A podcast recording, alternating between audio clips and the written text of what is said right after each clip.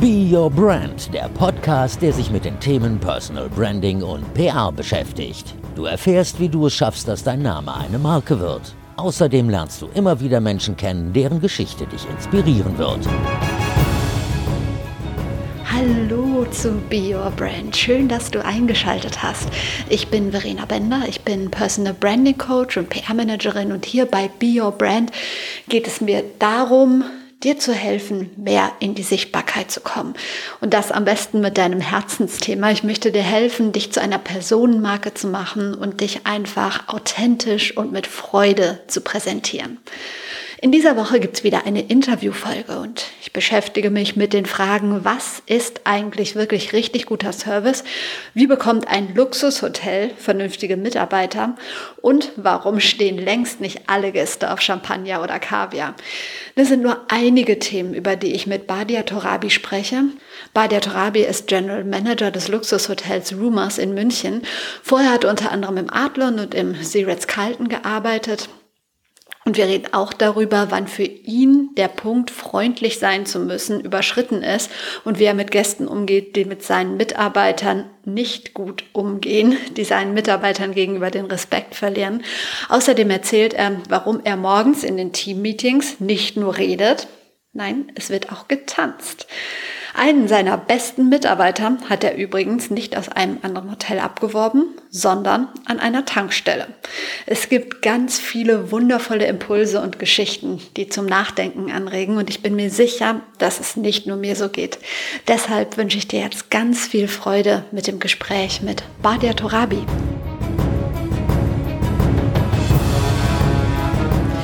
Ja, ich freue mich, dass es geklappt hat. Badia Torabi, der General Manager des Luxushotels Rumors in München. Schön, dass ich da sein darf. Schön, dass du da bist. Es soll in diesem Interview natürlich ums Rumors gehen, um deinen Job, aber vor allen Dingen auch um dich als Mensch. Wer ist Badia Torabi und was ist deine größte Leidenschaft?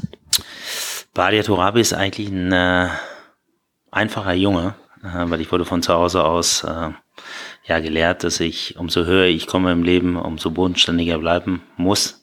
Und äh, ja, ich bin eigentlich ein, versuche ein Pionier zu sein, Pioniergeist äh, mitzubringen. Der Mensch ist für mich wichtig, die Einfachkeit und auch das Blick äh, für ja, Menschengruppen und ja, die Leichtigkeit mitzubringen. Meine Leidenschaft ist gerne Gastgeber zu sein, gerne helfen zu wollen. Mein Vater, der jetzt vor drei Monaten verstorben ist, hatte auch diesen Hilfsgen und in, in der Ansprache äh, habe ich gesagt, dass der Papa diesen Hilfsgen äh, in sich hatte und es ging über Kontin, Kontin, äh, Kontinente, über ähm, ja, verschiedene Klassen und das ist das, äh, was, glaube ich, mich ausmacht und äh, was ich auch so ein bisschen als Erbe von ihm mitbekommen habe. Ich habe gelesen, du hast in Berlin gearbeitet, unter anderem fürs Adlon, aber auch in Bahrain. Jetzt bist du hier in München. Welchen Ort würdest du dein Heimat nennen? Also ich glaube, Heimat ist immer da, wo die Arbeit ist. Das ist auch mal ganz, ganz wichtig, äh, dass da, wo man, wo man arbeitet, in dem Moment die Heimat ist. Aber wenn ich mir eine Heimat aussuchen müsste und mich jetzt festlegen, ist da, wo ich groß geworden bin. Das ist äh, in Hannover. Ja, ich komme ursprünglich aus Persien. Das ist da, wo ich, wo ich geboren bin, wo meine Wurzeln liegen, auf die ich auch sehr, sehr stolz bin. Aber genauso gut äh, ist Deutschland meine Heimat. Ähm, und das war uns als Familie auch immer wichtig, das äh, zu wert, wertzuschätzen, dass wir ähm, hier ähm, aufgewachsen sind, dass wir aufwachsen durften. Und äh, aber Heimat ist für mich Hannover. Wenn ich mich jetzt so festlegen müsste, ist es Hannover. Wie oft bist du denn im Leben umgezogen? Ungefähr? Oh mein Gott, jetzt müsste ich zählen, locker siebenmal. Ah, okay, ich hätte gedacht, das wäre mehr gewesen in diesem Job. In Wenn, dem Job äh, waren es fünfmal insgesamt, äh, glaube ich, waren es zehnmal, zehn, elfmal, müsste ich jetzt lügen. Okay. Wenn ich jetzt deinen besten Freund oder deine Partnerin nach deiner Stärke und deiner Schwäche fragen würde, was würde die mir so ganz im Vertrauen sagen? Das erinnert mich gerade an meine Interviews, die ich mit äh, Mitarbeitern führe. Das, die Frage stelle ich auch. Ich glaube, Ungeduld, ähm, wenn meine, meine Partnerin und meine Mitarbeiter sagen, dass ich sehr ungeduldig bin, wenn ich was haben möchte. Ähm, das ist so ein bisschen so ein bisschen die, die Schwäche. Die Stärke ist, dass ich nah am Menschen sein möchte. Das ist mir wirklich wichtig, äh, dieses, diesen menschlichen Aspekt äh, in mir mitzutragen, niemals zu vergessen, dass ich auch mal klein war und dass ich auch immer Unterstützung bekommen habe von Menschen, die Talente in mir gesehen haben. Und die Menschlichkeit ist, glaube ich, so meine Stärke, neben des gerne dienen wollen und das äh, Verkäuferische, was ich so ein bisschen mitbringe. Wahrscheinlich oder wahrscheinlich war es nicht als Kind schon deine Traumvorstellung, dein Traumberuf, irgendwann ein Luxushotel zu leiten, oder? Was war so damals dein Traumberuf und wie hat sich das bis hierhin entwickelt? Wow, in der Kindheit, das ist jetzt eine gute Frage. Ich wollte eigentlich Basketballer werden. Mein Vater war Nationalspieler in Persien im Basketball, hat auch in äh, Deutschland in der Bundesliga gespielt ich weiß, du guckst mich jetzt mit großen Augen an. Ja, ich bin nicht so groß. Papa war zwei Meter groß. Ähm, aber äh, das Basketball hat mich schon interessiert. Und ich habe auch die Ausbildung begonnen und wollte eigentlich die Ausbildung abbrechen, äh, weil ich in den Vereinigten Staaten immer in Sommerferien in diesen Nike Hoop Camps gespielt habe und dachte, ich schaffe es vielleicht irgendwann mal in die große amerikanische Liga. Und dann bekam ich zwei Kreuzbandrisse und dann war so ein bisschen meine Karriereaussichten im Basketball so ein bisschen zu Ende. Ich habe Regionalliga gespielt in Hannover und äh, ja, dann habe ich mich aufs, aufs äh, Hotel konzentriert. Aber zum Hotel kam ich ehrlich gesagt, ich wollte entweder Pilot werden oder einem internationalen Flughafen arbeiten. Also dieses Internationale war immer da nach dem Basketball. Und dann wollte ich irgendwann mal ein Mountainbike kaufen. Ja, und dann hat mein Vater zu mir gesagt, warum Mountainbike? In Hannover gibt's keine Berge, also ich sehe keine. Und warum willst du einen haben? Habe ich gesagt, ja, 21 Gänge und damals war so ein bisschen Mode, Fahrrad zu fahren mit vielen Gängen. Mein Vater hat dann zu mir gesagt, du, ich bin äh, Akademiker in diesem Land. Mein Auto hat fünf Gänge. Warum soll mein Sohn äh, Fahrrad fahren mit 21 Gängen? Long story short, er hat mir gesagt, was kostet das Fahrrad? Habe ich gesagt, 1000 Mark. Hat er gesagt, hier hast du 500. Die 500 musst du dir selber arbeiten. Dann habe ich mir einen Job gesucht. War dann im damaligen Interconti in Hannover und habe dann Room Service gemacht äh, für, für das Hotel jobmäßig und dann habe ich, glaube ich, angeblich meinen Job so gut gemacht, dass ich da mal im Restaurant aushelfen durfte und damals habe ich den Gerhard Schröder kennengelernt. Ja, und das war für mich äh, so eine tolle Begegnung, weil er auch so mit einer Leichtigkeit an die Sache rangegangen ist. Ich habe mich dann kurz vorgestellt, habe gesagt, äh, ich bin hier Praktikant und es freut mich sehr und äh, der ist mir mit so einer tollen Sympathie entgegengetreten, dass ich gesagt habe, hey, ich glaube, Pilot doch nicht. Äh, vielleicht ist es die Hotellerie. Und dann habe ich mich entschieden, 1995 in die Hotellerie einzusteigen. Hast du jetzt so etwas wie einen typischen Arbeitstag? Und falls ja, wie sieht der aus? Ja, der typische Arbeitstag habe ich eigentlich nicht mehr, weil ich möchte mich auch nicht durch ähm, Termine immer blocken lassen. Für den einen oder anderen ist das schwierig, weil ja, ich habe zwar Termine drin, aber der Arbeitstag bei mir sieht sehr, sehr flexibel aus, weil ich habe vorhin gesagt, äh, ich möchte nah am Menschen sein und äh, wenn du ein Hotel führst mit über 160 Mitarbeitern, dann hast du das eine oder andere Wehwehchen, die nicht in deinem Kalender drin stehen.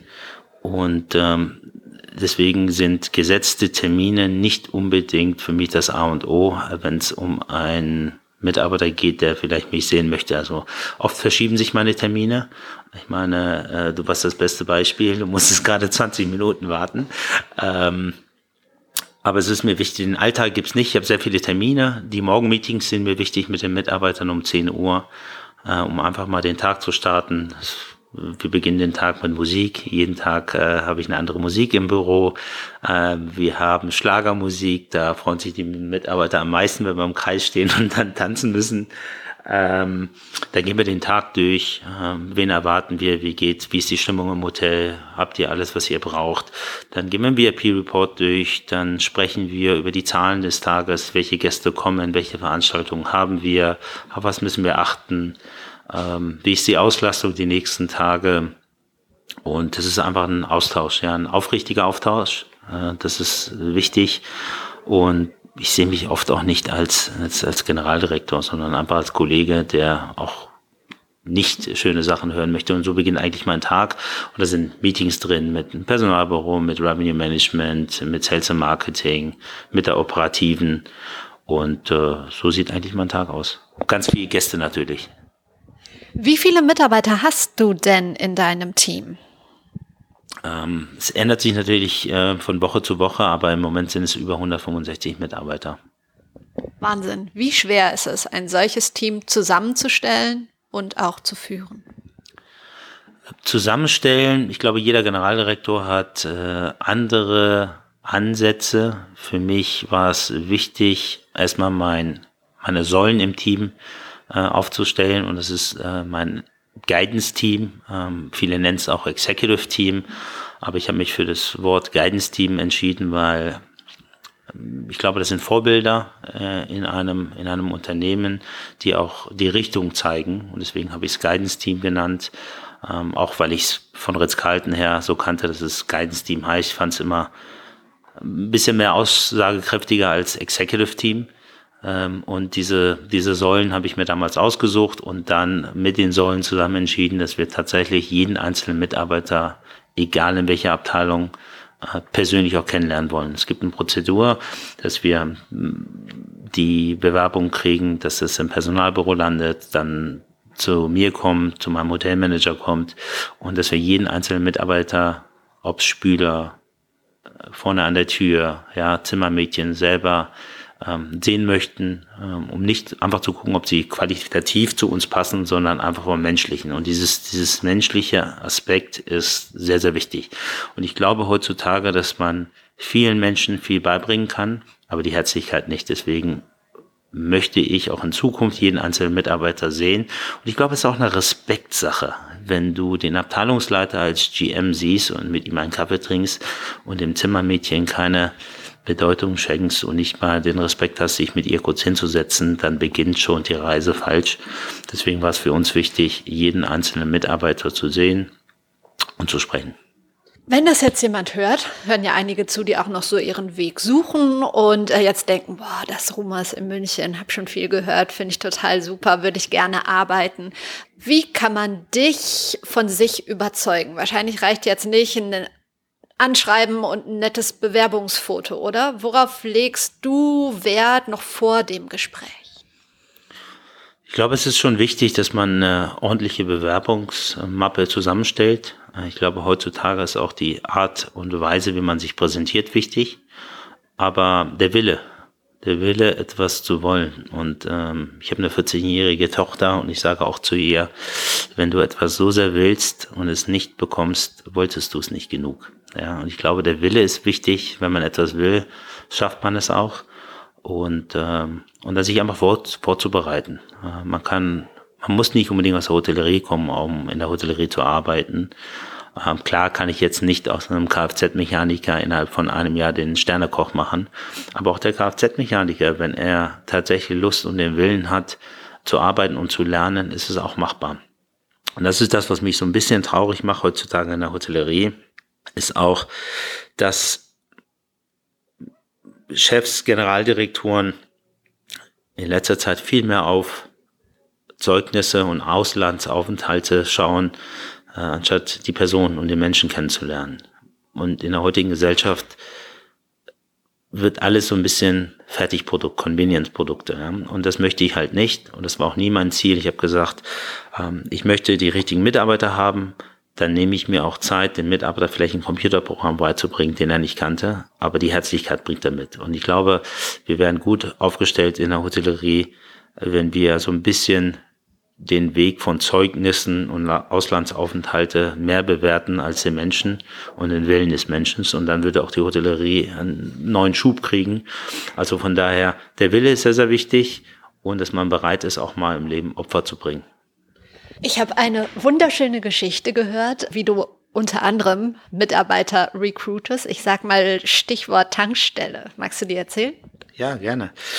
Ja, ich kam aus Baden-Baden, hatten wir gerade eine, eine Hoteleröffnung oder waren vor einer Hoteleröffnung. Wir hatten eine GMs-Konferenz mit unseren Eigentümern und äh, ja, es war, es war, glaube ich, stürmiges Wetter, es war Schneeregen und wir kamen spät an und ich war bei der Tankstelle, musste tanken und mein Auto hat mir gezeigt, AdBlue müsste ich nachfüllen. Ich wusste natürlich nicht, was AdBlue ist. Verunsichert kam ich an die Tankstelle Und da kam ein ja, älterer Herr auf mich zu und äh, machte die Tür auf und sagte, äh, ob ich tanken möchte.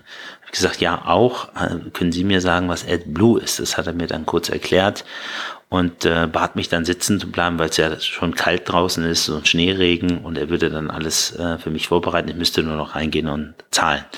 Dies tat ich dann auch und habe dann ein bisschen Geld gewechselt und äh, wollte ihm 10 Euro Tipp geben. Dies hat er dann nicht angenommen. Habe ich gesagt, nehmen Sie es bitte, ich muss jetzt los, alles gut, vielen Dank. Bin dann in ein Auto eingestiegen und dann habe ich damals zu meinem Hotelmanager, dem Florian Steinmeier, gesagt, äh, nachdem ich 200 Meter weg von der Tankstelle war, du Florian, schau mal bitte kurz, ob ich Business Cards vorne im Handschuhfach habe. Er sagte, ja, warum? Halt, gib mal kurz her. Dann bin ich umgedreht, fuhr dann wieder bei der Shell-Tankstelle vor und da kam schon der Mitarbeiter wieder auf mich zu, ob alles okay sei. Dann bin ich ausgestiegen und habe gesagt, ich habe eine kurze Frage. Ist das Ihre Tankstelle? Ich sag, nein. Ähm, gehört es Ihrem Bruder, Ihrer Schwester, Ihrer Mutter? Dann sagte er, nein, ich arbeite nur hier. Sag ich so, okay. Ähm, dann habe ich ihm meine Karte gezogen und habe gesagt, ich mache dem nächsten ähm, Fünf-Sterne-Design-Hotel auf, ob er Interesse hätte bei mir, ähm, die Gäste an der Tür zu begrüßen. Und er sagte zu mir, dass er keine Hotelausbildung hat. Ich so, es ist nicht schlimm, kommen Sie einfach die nächsten Tage vorbei und dann sprechen wir kurz. Dann kam ich am nächsten Tag zu meiner Personalchefin, der Anna, und sagte, Anna, ich habe äh, den zweiten Doorman gefunden für uns.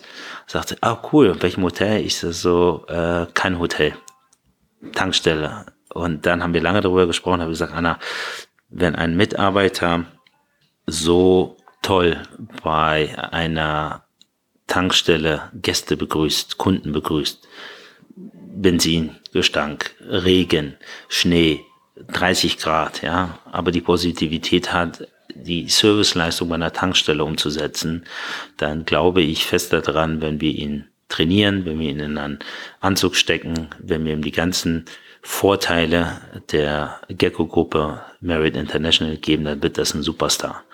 Und das ist auch passiert. Wir haben den eingestellt, den Igor, und äh, wir kriegen die besten Gäste-Comment über diesen Herrn.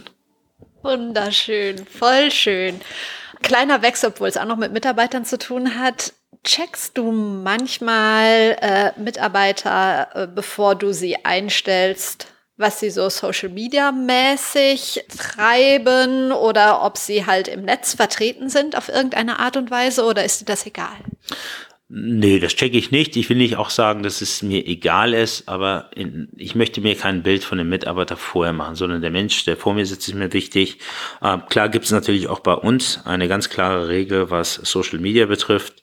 Ähm, das heißt, äh, sobald du im Hotel angestellt bist, jegliche Posten äh, muss durch die PR-Abteilung genehmigt werden, weil heutzutage muss man auch achten, was man postet, wie man es postet ich möchte jetzt nicht sagen, dass das Privatleben der Mitarbeiter mir vollkommen egal ist. Nein, äh, aber ich glaube auch, dass äh, es ein Leben gibt äh, bei der Arbeit und ein Leben gibt nach der Arbeit. Wenn es jetzt nicht unbedingt geschäftsschädigend ist, interessiert es mich ehrlich gesagt nicht. Aber klar achten wir darauf, dass jeder Mitarbeiter, der im Hotel arbeitet, auch ein Botschafter des Hotels ist und ähm, von sich selber.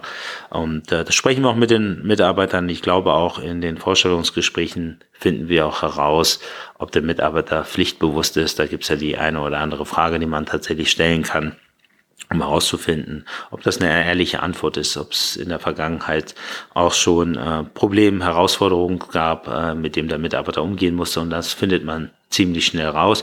Und Vorhin habe ich ja auch schon kurz gesagt, ich bin ja nicht der Einzige, der den Mitarbeiter sieht. Wir sind ein Gremium von vier, fünf Leuten und dann tauscht man sich auch aus und dann kriegt man, glaube ich, schon ein gutes Gefühl für die Trefferquote, ob es der richtige Mitarbeiter ist oder nicht.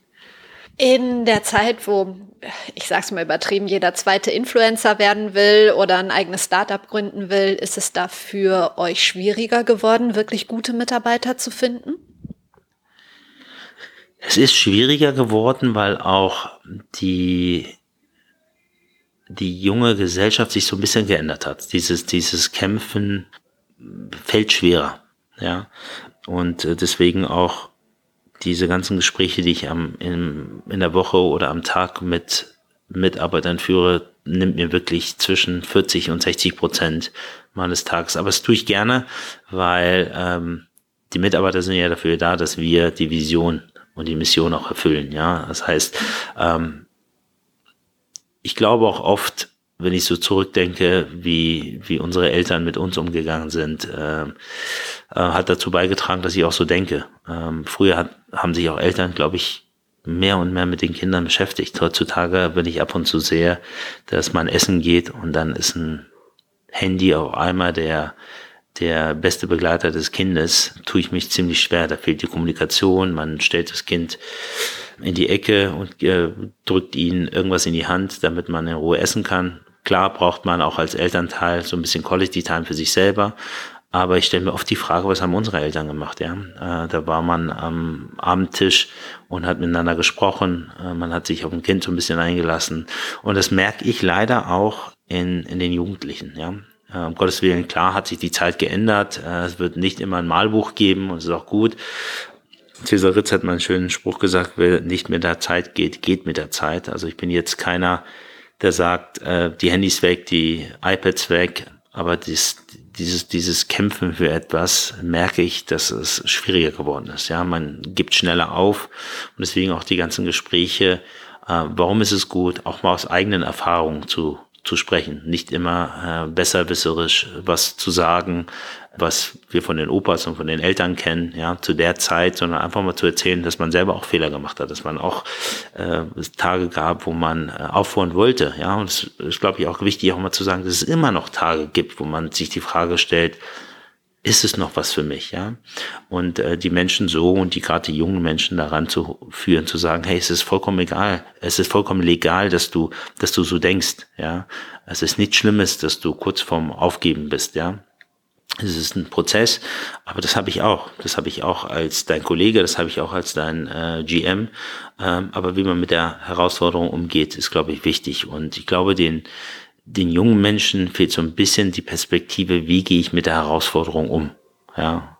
Und äh, das ist, wie gesagt, oft zwischen 40 und 60 Prozent meiner Tageszeit, wo ich einfach mit den, mit den jungen Menschen rede und sage, hey, es ist schade, dass du jetzt aufgibst, weiter. Du hast so viel durchgemacht, ja.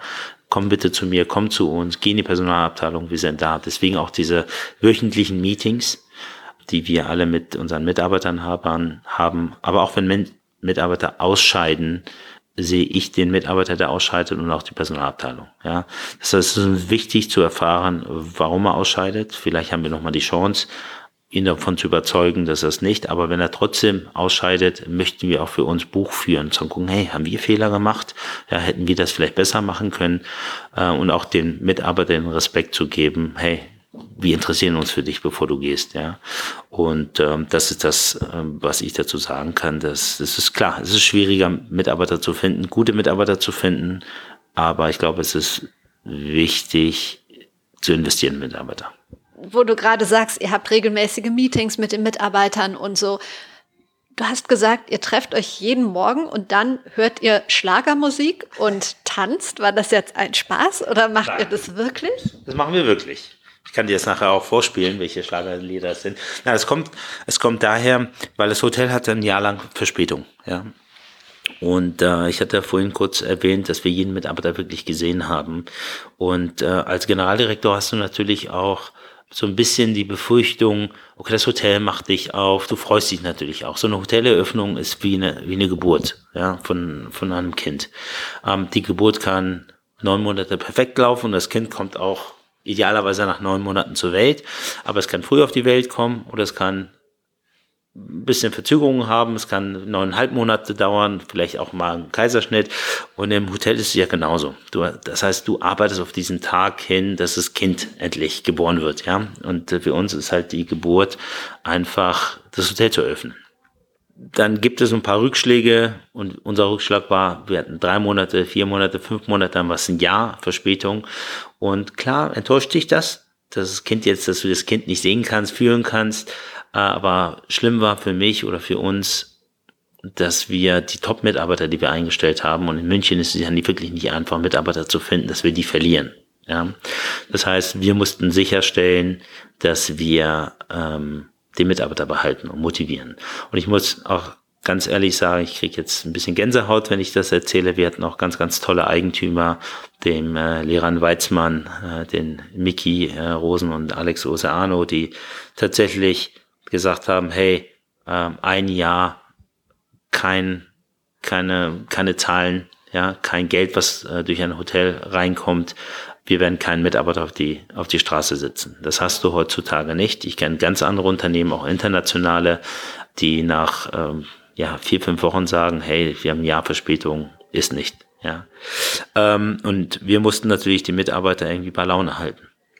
Das heißt, äh, die Spa-Managerin haben wir dann ein Training gegeben, was äh, die natürlich kein Spa hatte, ähm, in Marketing. Ja, die hat dann die andere Seite kennengelernt. Ja, der Restaurantleiter hat dann auf einmal in der Reservierung äh, mitgesessen, Reservierungssystem. Der Reservierungsmitarbeiter hat dann ähm, über Weine erfahren. Ja, und ähm, kurz auf die Musik zurückzukommen wir haben natürlich dann jeden Morgen so einen Motivationssong gehabt, in dem wir geklatscht haben, in dem wir getanzt haben. Wir haben gesagt, hey, wir lassen uns nicht unterkriegen. Und das ist das, was ich auch in Sachen Kämpfen gesagt habe. Ich habe gesagt, hey, wir kämpfen. Ja, das Kind kommt ein bisschen später zur, zur Welt, aber wir werden es trotzdem lieben. Und wir freuen uns darauf. Und lass uns die Freude miteinander teilen, lass uns tanzen, lass uns motivieren.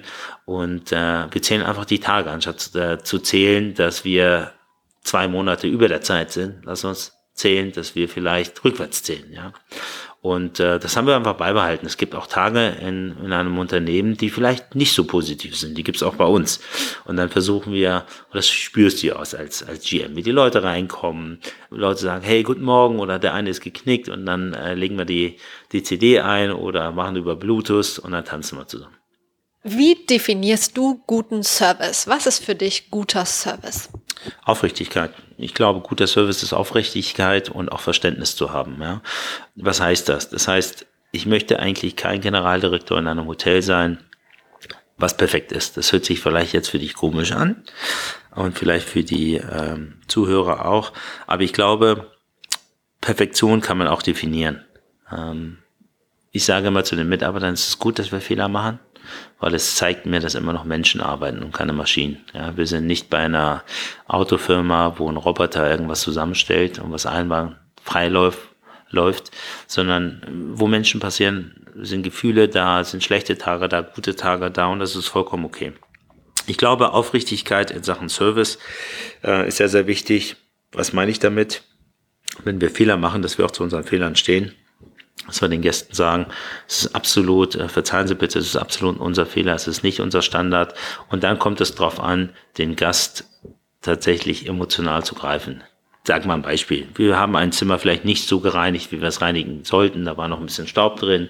Äh, die Kissen waren vielleicht nicht richtig gelegt. Und der Gast, der uns dieses Feedback gibt, ist ja eigentlich ein loyaler Gast, weil er mit einer Erwartungshaltung zu uns kommt, der er hat sich darauf gefreut. Wir haben vielleicht die Erwartungshaltung nicht getroffen. Jetzt kann ich mit dieser, mit diesem Feedback von dem Gast negativ umgehen und sagen, hey, er ist loyal, er gibt uns dieses Feedback und ich habe die Möglichkeit, den Gast vom Negativen in eine positive Experience ähm, zu, ähm, äh, umzu, umzu, umzuschwingen. Ja? Eine Karte schreiben, äh, persönlich ansprechen, auch mal einen Fehler zugeben und sicherzustellen, dass wir die die Vorlieben des Gastes auch herausfinden. Ja, es kostet nichts, bei einer Assistentin anzurufen und zu fragen, Herr Max Müller reist morgen an, haben Sie irgendwelche Präferenzen? Ist das zweite Mal schon bei uns. Und es geht nicht immer um Kaviar und Champagner. Ja, ähm, und zu meiner Adlon-Zeit habe ich mich immer gefragt, warum mir den VIPs immer nur Champagner aufs Zimmer stellen. Ja, und dann habe ich das einfach mal hinterfragt und gesagt, es ist schön, es ist teuer, aber lass uns doch mal personalisiert sein. Vielleicht ist es wichtig für den Gast, abends um 19 Uhr den grünen Apfel zu haben. Ja, oder Gummibärchen zu haben, anstatt immer nur teure Sachen hochzustellen. Und äh, das haben wir dann tatsächlich dann auch gemacht. Wir haben die Gäste angerufen und gefragt, Herr Max Müller reist an, was dürfen wir tun? Und dann ist mir tatsächlich aufgefallen, dass viele Assistentinnen gar nicht die Vorlieben ihres Chefs kennen außer er trinkt Kaffee mit Milch oder ohne Milch, ja. Und äh, das war so ein bisschen erschreck erschreckend für mich. Und dann habe ich ähm, das Guest Relation Team damals auch im Adlung gesagt und das Sales Team, Guys, lass uns mehr poolen, lass uns mehr für den Gast interessieren. Ich glaube, Interesse ist wichtig. Ja, Interesse ist wichtig, weil es zeigt dann auch Loyalität zum Gast, dass wir uns tatsächlich dafür interessieren, nicht für das Geld, was er mitbringt, sondern dass er kommt, Geld mitbringt, aber das zweite und dritte Mal auch wiederkommt. Wenn man deine Assistentin anruft und die fragt, was ist denn so seine Vorliebe, was würde die denn dann sagen? Äh, frische Luft, die beschwert sich schon immer, dass ich mitten im Winter bei minus fünf Grad immer mein, mein Fenster offen habe. Also frische Luft ist mir sehr, sehr wichtig. Ähm, aber der frühe Espresso morgens äh, ist mir wichtig. Ähm, und dass ich auch meine Zeit brauche morgens, äh, um mich so ein bisschen selber zu, zu finden, kurz über meine E-Mails zu gehen, kurz äh, durch das Hotel zu laufen, also ein bisschen äh, die ersten 30, 35 Minuten sind wichtig, dass ich so ein bisschen äh, mich warm laufe, mich warm denke, die Mitarbeiter begrüße. Also das sind so meine Vorlieben. Wie geht man mit Gästen um, die wirklich unfreundlich sind. Also ähm, es gibt ja Menschen, die irgendwie permanent schlecht gelaunt sind, denen begegnet man mit Sicherheit erst mit Respekt und Freundlichkeit, aber hat die irgendwann ein Ende? Sagst du da deinen Mitarbeitern so bis zu dem Punkt und dann darfst du so und so reagieren? Absolut. Es gibt einen schönen Spruch, den ich meinen Mitarbeitern immer sage, das habe ich auch von meinem Papa äh, mit an die Hand bekommen. Es gibt einen Film, denn sie wissen nicht, was sie tun. Ja. Und ich teile, ich teile allgemein Menschen in zwei Kategorien ein, gut oder schlecht. Ja. Und das sage ich auch zu meinen Mitarbeitern. Wir wissen nicht, mit was äh, für Kummer die Gäste anreisen, was die für Herausforderungen zu Hause oder im Job haben. Unser Job ist einfach, äh, Gastgeber zu sein und hinter der Theke. Ich glaube, es ist auch wichtig, dass wir auch unsere Rolle als Gastgeber immer wieder äh, erkennen. Was für mich gar nicht geht, ist, wenn Mitarbeiter persönlich ähm, lautstark äh, angegriffen werden. Ähm, Handgreiflichkeiten geht überhaupt nicht, müssen wir nicht drüber sprechen. Und es gab schon das eine oder andere Mal, wo ich auch VIP-Gästen, ob es im Adler und im Ritz war ähm, oder auch um vier Jahreszeiten, gebeten habe, das Haus zu verlassen, egal wer sie waren. Ja. Und äh, ich habe auch da ganz klar äh, für mich Position bezogen. Ich habe gesagt, äh, kann sein, dass der oder diejenige mehr als 150 Übernachtungen äh, bei der Hotelfirma hat. Äh, aber wenn wir über Mitarbeiter in unseren Philosophien sprechen, dass der Mitarbeiter für uns das wichtigste Gut ist, dann müssen wir uns auch so äh, verhalten. Und es gibt leider auch zu wenige von den ähm, Generaldirektoren, die tatsächlich auch das umsetzen. Das eine ist schön, einen Slogan zu haben, der Mitarbeiter ist das A und O. Das zweite ist, ähm, eine Entscheidung zu treffen, ist mir der Mitarbeiter wichtiger oder die 100.000 Euro. Es ist keine leichte Entscheidung für den einen oder anderen. Für mich ist es eine ganz klare Entscheidung. Es gibt so einen schönen Spruch von Mr. Marriott, der gesagt, walk the talk. Ja, äh, das, was du sagst, musst du auch umsetzen. Und äh, für mich ist es ganz klar, der Mitarbeiter steht im Vordergrund. Es gibt immer zwei Seiten. Äh, in erster Linie äh, höre ich mir das an von dem Gast und dann, bevor ich mich entschuldige, werde ich erstmal die Mitarbeiterseite auch hören. Das ist für mich ganz, ganz wichtig. Ich stelle mir vor, oder ist es bestimmt so, dass dein Job wahnsinnig, musst du gerade? Okay, dass dein Job wahnsinnig anstrengend ist. Ähm, was würdest du sagen, wie viel Druck lastet im Job auf dir und wie gehst du damit um?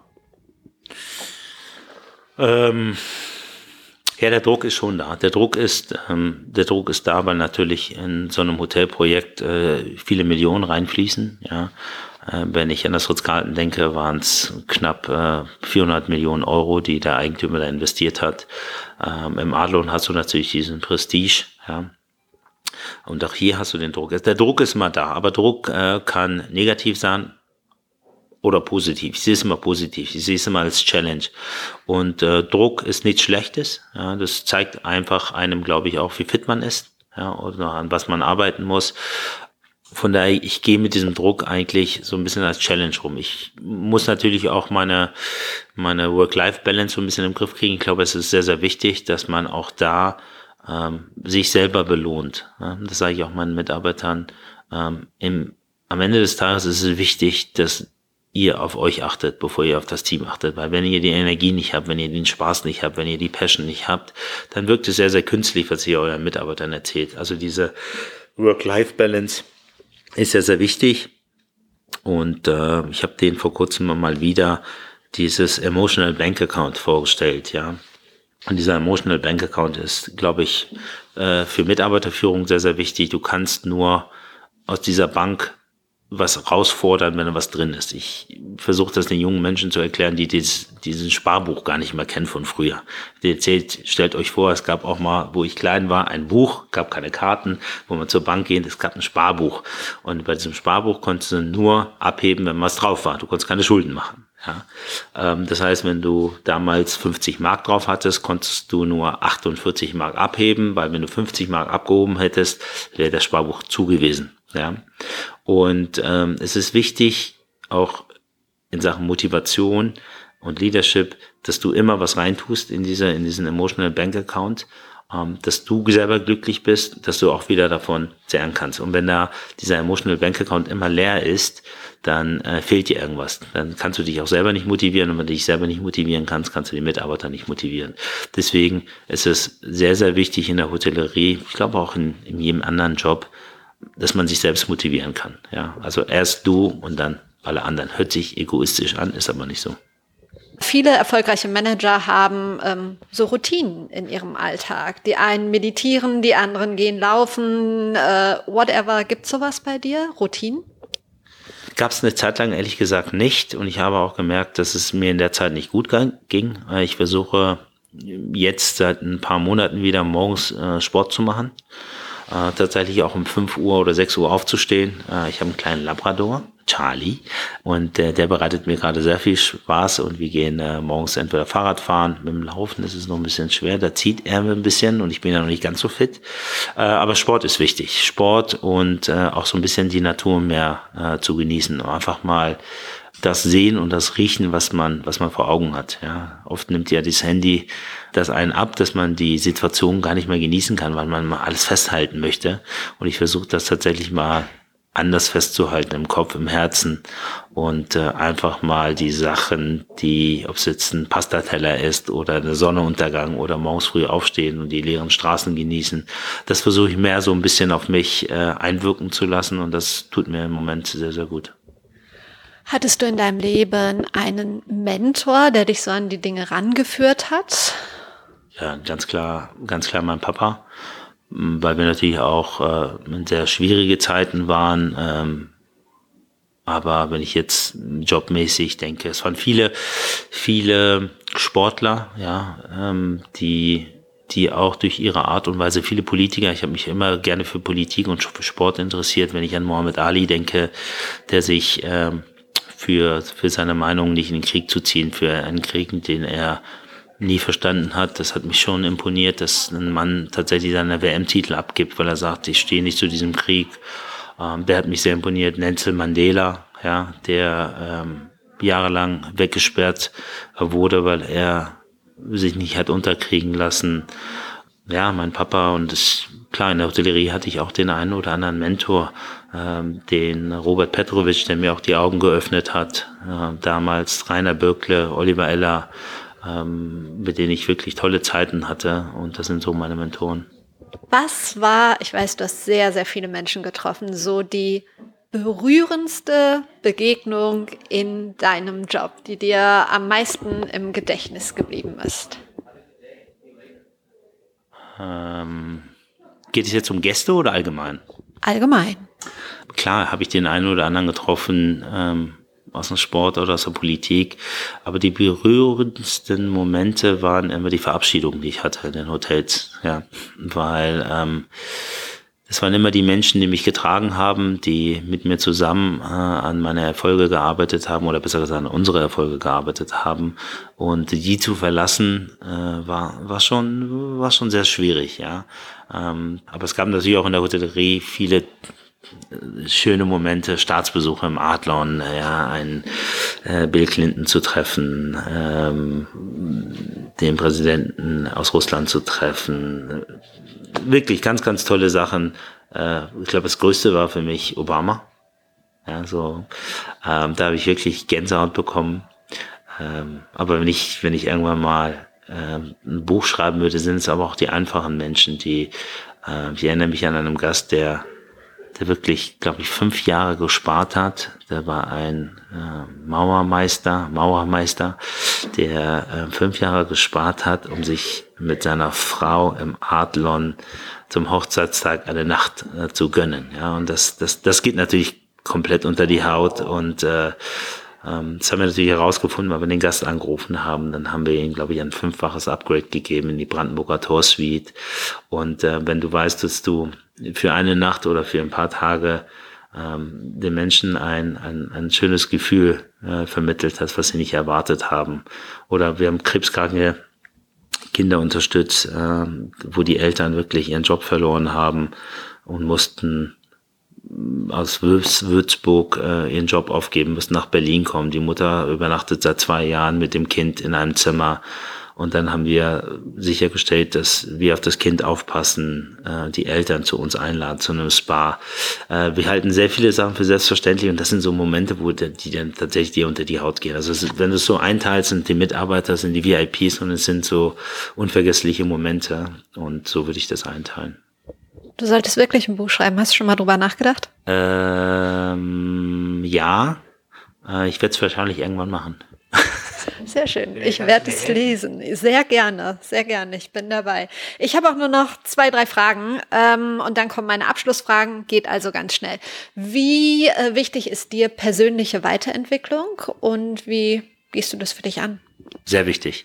Ich glaube auch wenn du einen guten Sparring-Partner hast, ähm, kannst du auch den Kampf gewinnen. Also es ist immer einfach, den, äh, den schlechten Sparring-Partner zum Training zu bestellen, den du jedes Mal äh, auf die Bretter schickst und dann beginnst du den richtigen Kampf und wirst selber auf die Bretter geschickt. Also persönliche Weiterentwicklung ist für mich wichtig, aber auch für meine Mitarbeiter. Ja, ich glaube, dass wenn du Menschen weiterbringst, ähm, dass das lebendige Zeugnisse für dich sind. Und ich sage immer den ähm, Mitarbeitern, es ist schön, Zeugnisse zu haben, wo was Nettes drinsteht. Aber versucht, äh, lebendige Zeugnisse für euch zu kreieren, indem ihr Menschen weiterbringt. Und äh, immer Leute an eurer Seite seid, die stark sind. Viele Leute haben Angst, starke Leute neben sich zu haben, weil sie haben Angst zu verlieren. Ich habe immer gerne starke Leute um mich, damit ich mich selber weiterentwickeln kann. Äh, aber man muss auch mit der Zeit gehen. Man muss immer äh, top äh, informiert sein. Man muss immer gucken, ob man tatsächlich konditionell fit ist, was man ja beim Sport immer wieder im Profibereich äh, testet. Ja, diese Tests gibt's auch äh, bei großen Companies, in denen man immer wieder neu trainiert wird, neu äh, gecheckt wird. Und ich finde diese Kontrollen gar nicht so schlimm. Kontrollen wird immer als negativ dargestellt und äh, von daher ist die Weiterentwicklung sehr, sehr wichtig, wenn du Ziele im Leben hast. Was wäre dein absoluter Wunschgast, der vielleicht hier mal absteigen könnte? Wem würdest du gern begegnen? Oha, das ist eine sehr gute Frage. Da muss ich mal kurz nachdenken. Wen würde ich hier gerne Wow, also wir haben viele gute Gäste hier schon gehabt, aus der Politik, auch aus dem Sport, aber wenn ich mir jetzt explizit einen aussuchen müsste oder dürfte, ich glaube, es wäre Magic Johnson oder Michael Jordan. Den Dirk Nowitzki habe ich schon mal getroffen, äh, mehrere Male. Aber ich glaube, ich würde mir den Michael Jordan oder den Dirk Nowitzki hier wünschen. Äh, den äh, Magic Johnson. Entschuldigung. Kann ja noch passieren. So, meine drei Abschlussfragen. Ich frage immer gerne meine Gäste, wen sie mir denn empfehlen würden als nächsten Gast. Eine starke Person zum Thema Personal Branding. Fällt dir jemand ein als Interviewpartner? Darf ich auch mehrere nennen? Wir deckeln es auf zwei. Auf zwei. Oliver Eller und Robert Petrovic. Kannst du ganz kurz sagen, wer die beiden sind? Ja, Oliver Eller war 16 Jahre bei Ritz-Carlton. Der hat mich damals ins Adlon geholt und ist jetzt Generaldirektor im Kempinski in Moskau. Und Robert Petrovic ist der Generaldirektor im Ritz-Carlton Berlin. Eine Frage, ich kann mir die Antwort fast schon denken, aber ich stelle sie immer zum Schluss. Dein ganz persönliches Role Model? Mein persönliches Role Model. Bruce Himmelstein. Äh, es ist nicht der Sänger, war mein Senior Vice President äh, in Sales and Marketing bei Ritz-Carlton. Ähm, und er hat die genialsten Marketingkampagnen gemacht, die ich bis jetzt in meiner Karriere gesehen habe. Der hat einen Film gemacht über fünf Minuten. Ähm, The Delay heißt der. Der hat einen Marketingfilm gemacht über Ritz-Carlton, ohne dass Ritz-Carlton mehr als einmal genannt wurde in dem Film. Und es ist eine herzbewegende Story von einem von einem Mädchen, was sich gerade von seinem Freund getrennt hat und im Ritz-Carlton Philadelphia eincheckt, war am Konzert eingeladen, hat die Tickets dann äh, tatsächlich am Konzert ähm, am Konzert hinterlegt, weil sie sich gerade getrennt haben. Dann ihr Gepäck kam nicht an und so weiter und so fort.